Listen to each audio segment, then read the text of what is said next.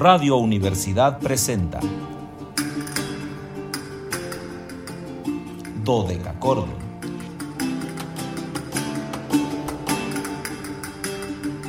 Un programa para encontrarse y reencontrarse con los autores y composiciones de la antigüedad, el medioevo, el renacimiento y el barroco.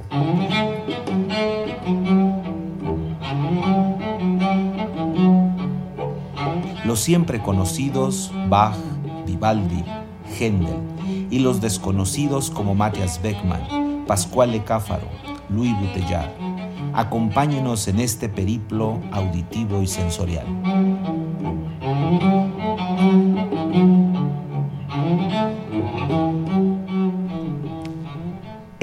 De la Universidad Autónoma de San Luis Potosí marca las 13 horas con un minuto, una de la tarde con un minuto. Calidad no, bueno, hoy sí hirvientes, pero ahorita les voy a decir por qué. Hirvientes porque tenemos un invitado muy pasional, muy temperamental, muy fogoso que es Antonio Vivaldi, así que hoy tenemos no cálidas por el clima, sino cálidas por la música que les vamos a compartir por lo que cálidas y muy cálidas, invernales, porque acuérdense que seguimos en invierno, antiguas y sonoras tardes, estimados radioescuchas, bienvenidos a este su espacio radiofónico de la amplitud modulada de Radio Universidad, titulado Cordón en este viernes 3, no, 4, no, 5, no, 4 de marzo de 2022. Soy Luis Fernando Padrón Briones y seré su anfitrión. Ya saben que es viernes, por lo tanto hoy soy su anfitrión en un banquete, bueno, hoy no banquete, banquetísimo histórico musical. Los invitamos a seguirnos a través de las redes sociales en www.facebook.com diagonal dodecacordon slp, dodeca con K y ch dodecachordon slp con mayúsculas. En Instagram síganos como dodecachordon 2, 2 con número y en Twitter arroba de cachordo. Ya saben que en ese caso todo con minúscula, sumamente importante. Pero más importante que recuerden que el 444 826 13 48, acuérdense, 48 está ahí listo para escucharlos. Y como todos los días agradezco la presencia, la compañía de mi compañera de fórmula, Anabelita, que hace posible que la magia de Dodeca Chordon se realice. Es como este proceso alquímico maravilloso. Necesitamos dos elementos para que haya una reacción. Si fuéramos sal seríamos cloro de sodio, entonces seríamos cloro y sodio. Ambos venenosos por separado, pero ya juntos damos una sal maravillosa que em, Mm, le da suculencia a esta hora que mucha gente ya de estar preparando la comida. Los más tradicionales ya han de estar comiendo y no nos han invitado. Entonces ya han de estar con algunos platillos de estos días de cuaresma. Así que a ver por ahí algunos mariscos o pescados. Tráiganos, tráiganos ceviches, por favor. Aquí estamos dos personas ansiosas de comer comida de Semana Santa. Así que le agradezco a Anabelita su compañía. A licenciada Zavala su apoyo ahí en el control técnico. El clic mágico y maravilloso que nos permite pero y además doble clic. No es, no es computadora, es doble clic. Porque tiene que dar el clic para hablar y el clic para grabar nuestro podcast para quedarnos ahí guardados. Recuerden que es viernes, viernes de podcast, viernes de invitado, viernes de quedarnos en esta red maravillosa que es, eh, ¿cómo se llama? Spotify, ahí nos quedamos en el servidor verdecito en Spotify, ahí estamos guardados ya nuestro programa 57 y además con un invitado, bueno, bueno, ¿qué les puedo yo decir? Un invitado al que Dodeca Cordon ya no lo considera invitado. ¿Saben por qué? Porque nuestra rúbrica de salida es música de Vivaldi. Entonces, hoy que Vivaldi está ajustando, ah, no es nada, 344 años de haber nacido, está pagando, bueno, no que no apague las velitas porque no creo que tenga aire para apagar 344 velitas, mejor que le pongan un enorme cirio y le pongan un número 344 y ahí digan que son 344. O si son de estas velitas de número, pues sí, sí las apaga porque serían 3, 3, 3, 4, digo 3, 4, 4, 344. Entonces, con estas condiciones. Ya saludo a mi querida Remy Mars, que nos está saludando con toda la efusión vivaldiana de hoy viernes 4. Y hoy quisiera hablar mucho, pero al mismo tiempo no quisiera hablar nada porque lo que quiero es que disfruten de esta música maravillosa. No saben, o sea, de verdad lo difícil que fue seleccionar que les íbamos a compartir en un programa que se iba a quedar grabado encima de todo. Entonces fue una labor muy, muy, muy, muy, muy, muy costosa para mi cerebro estar pensando qué íbamos a compartir, qué íbamos a escuchar. Entonces busqué un equilibrio entre música vocal, música pura, música instrumental, eh, versiones que fueran de verdad eh, maravillosas para que ustedes disfruten de, estos grandes trabajos de Antonio Vivaldi. Y bueno, nuestro primer, em, nuestra primera estación, vamos a verlas así como las estaciones de Vivaldi, nuestra primera estación, que no es la primavera, sino va a ser la estación, la primera obra que publica Antonio Vivaldi, su primer opus. Eh, ya les he platicado mucho que era difícil imprimir música en esa época. Entonces, cuando alguien te pagaba una impresión, pues tenías que imprimir lo más posible, porque si no, tu nombre podía no volver a, imprimirse jamás, nunca en la vida.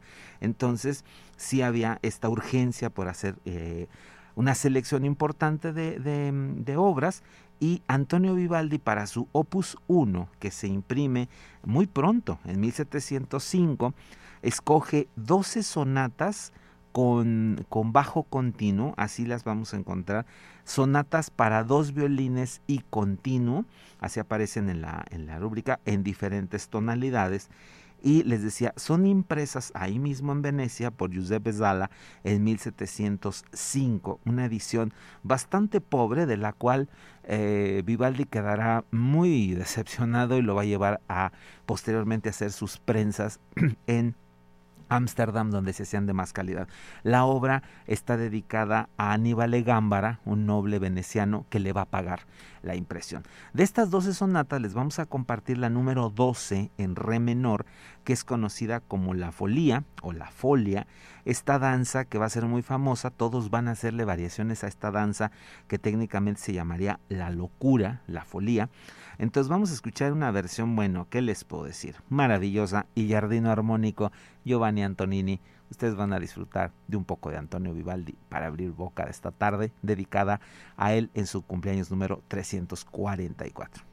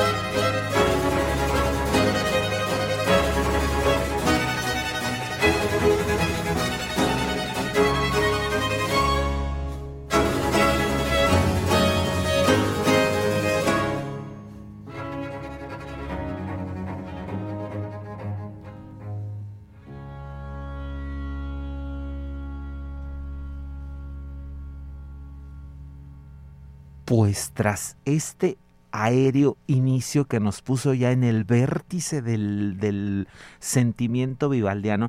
Fíjense, alguna vez, no voy a decir con qué investigador tuve yo esta discusión porque pasó hace muchos años, pero yo discutía con una connotada figura de la investigación musical en nuestro país que decía que la música de Vivaldi es solamente nerviosa que no es este alegre, que es nerviosa. No me lo parece, me parece más bien que es una música que está de acuerdo con todas estas espirales barrocas que se generaban, sobre todo en Venecia, que aquí habría que entrar en una materia muy abundante, que es que el, el barroco veneciano no es igual al barroco continental, tiene otros elementos, porque no debemos nunca de olvidar que Venecia estaba totalmente influida por Oriente. Recuerden que era el puerto de entrada de Oriente a, al menos a Italia y a una buena porción de Europa. Entonces los elementos orientales que venían directamente de, de, de, lo que, de lo que era Bizancio en ese momento, eh, pues era muy fuerte. Entonces, si vemos la, la, Catedral de San Marcos, pues es un edificio que tiene más elementos orientales que occidentales. Entonces, de ahí tenemos un barroco trepidante que yo creo que lo que Vivaldi hace es precisamente retratar todos estos dorados, toda esta policromía que tenía el barroco veneciano a través de los vitrales a través del uso de los mosaicos que ya lo tenían previamente, pero que solamente van a cambiar de estructuración. Entonces con ello pues tenemos una música altamente compleja eh, delicada y, por qué no decirlo, efectista, porque eso es lo que sucede con la música de, Antonio Vivaldi, se vuelve efectista. Pues ahora vamos a seguir con la carga aérea y vamos ahora a una ópera en específico, Catone Inútica, la segunda versión de Catone Inútica, que se montó en Verona en 1737 y que actualmente ocupa el número 705 en el catálogo Vivaldi. Vamos a escuchar una cosa fantástica que es el área de Cesare de Saint Campo Armato a cargo de la gran Simone Carmesh y el Benice Baroque Orquestra, Andrea Marcon en la dirección y por cuestiones temporales, no, vamos, estamos a tiempo, regresamos, venimos a decirles otros detallitos y lo vamos al corte.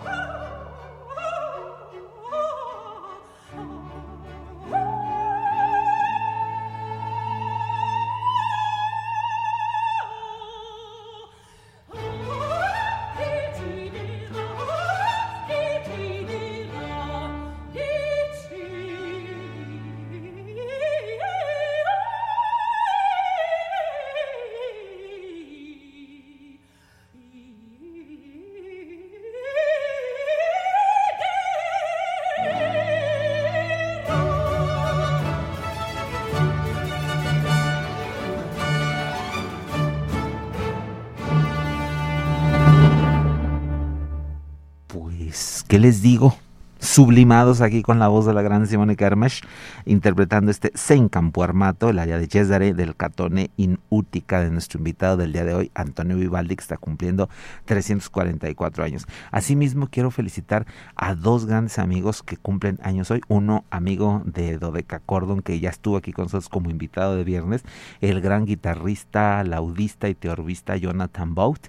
Hoy está cumpliendo años, nos está escuchando Así que happy birthday to you, dear um, Jonathan un gusto desde Dodeca Cordon felicitarlo y también felicitamos al gran amigo Carlos Reyes que también hoy está cumpliendo años. Vamos a ir al corte, pero regresamos con música, regresamos con la sonata para violonchelo número 6 en si bemol mayor, RD 46, el gran maestro Japter Linden en un cello Giovanni Granchino de 1703, Lars Ulrich Mortensen en el clavecín y Judith Maria Becker en el cello. La obra tiene cuatro movimientos, preludio, alemanda, largo y corriente. Vamos al corte y regresamos con esta maravillosa sonata para cello número 6.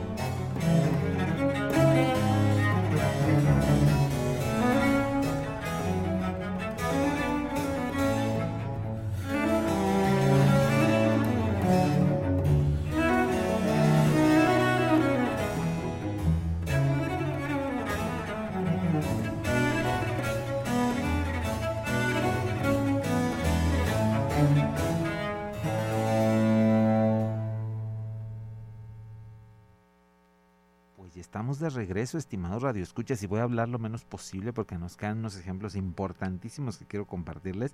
Y vamos a un coro maravilloso del el oratorio Yutta Chunfans, eh, RB 644, el coro Plena Néctare Non Mero, que aquí debo de agradecerle el apoyo del doctor Juan Jesús Piña, que me ayudó a seleccionar esta pieza a cargo del ensamble Capriche, Matias Maute en la dirección. También ya saludo a Carmelita y a Esme, Carmelita en Santa María, Esme en Angostura, me dijo el otro día que estaba. Entonces vamos a escuchar ese y lo ligamos a una área más, el área Ticento Citicento es el área de Teseo de la ópera Hércules Ultermodonte RB 710, eh, montada en Roma en 1723. Esto pertenece al acto tercero, es la escena 6. La gran Romina Basso, la Europa Galante Fabio Biondi, es de la fuente de donde tomamos nuestra rúbrica de salida.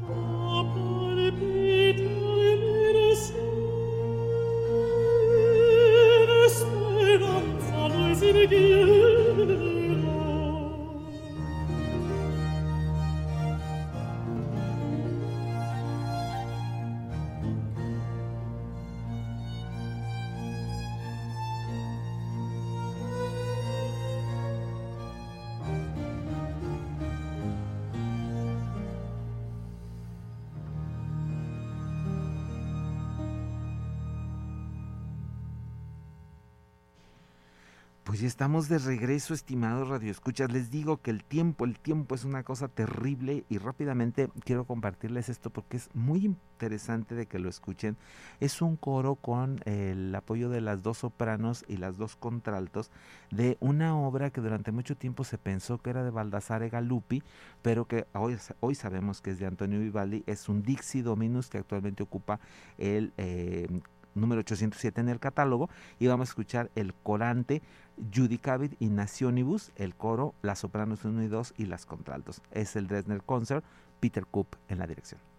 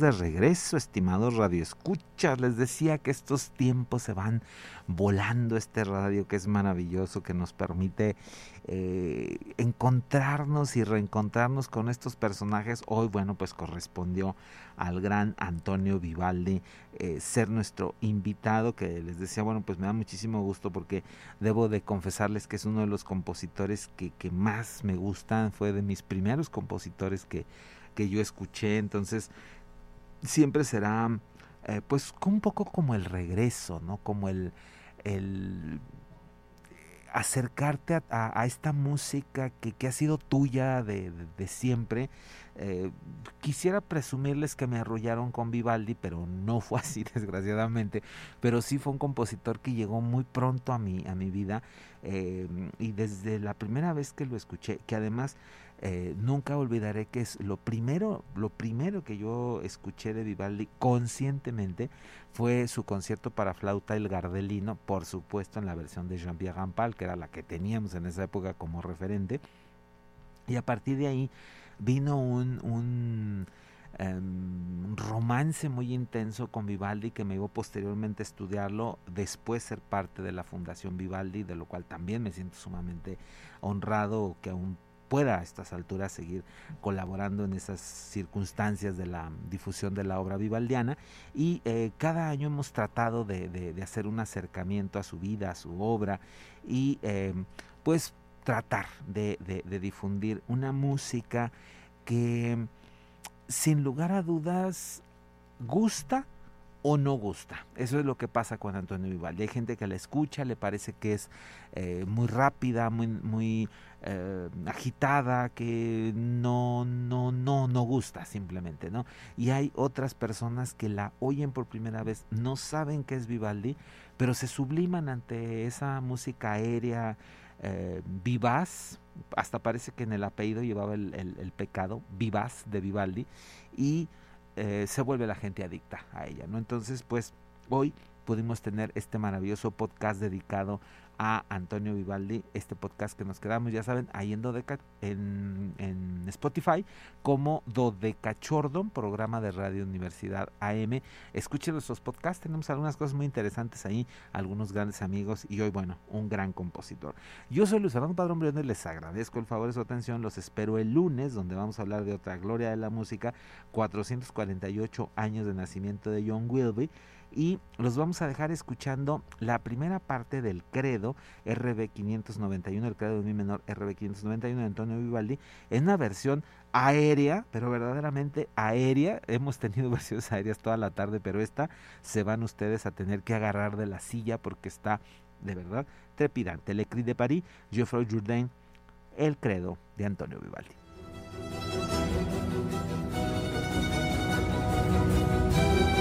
thank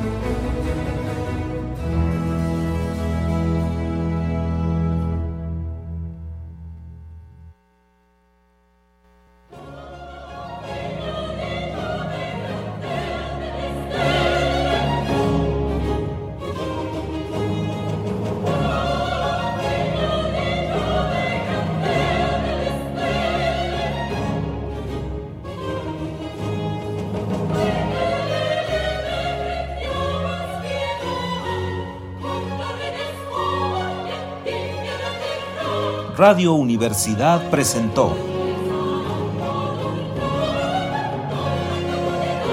Dodecacordo.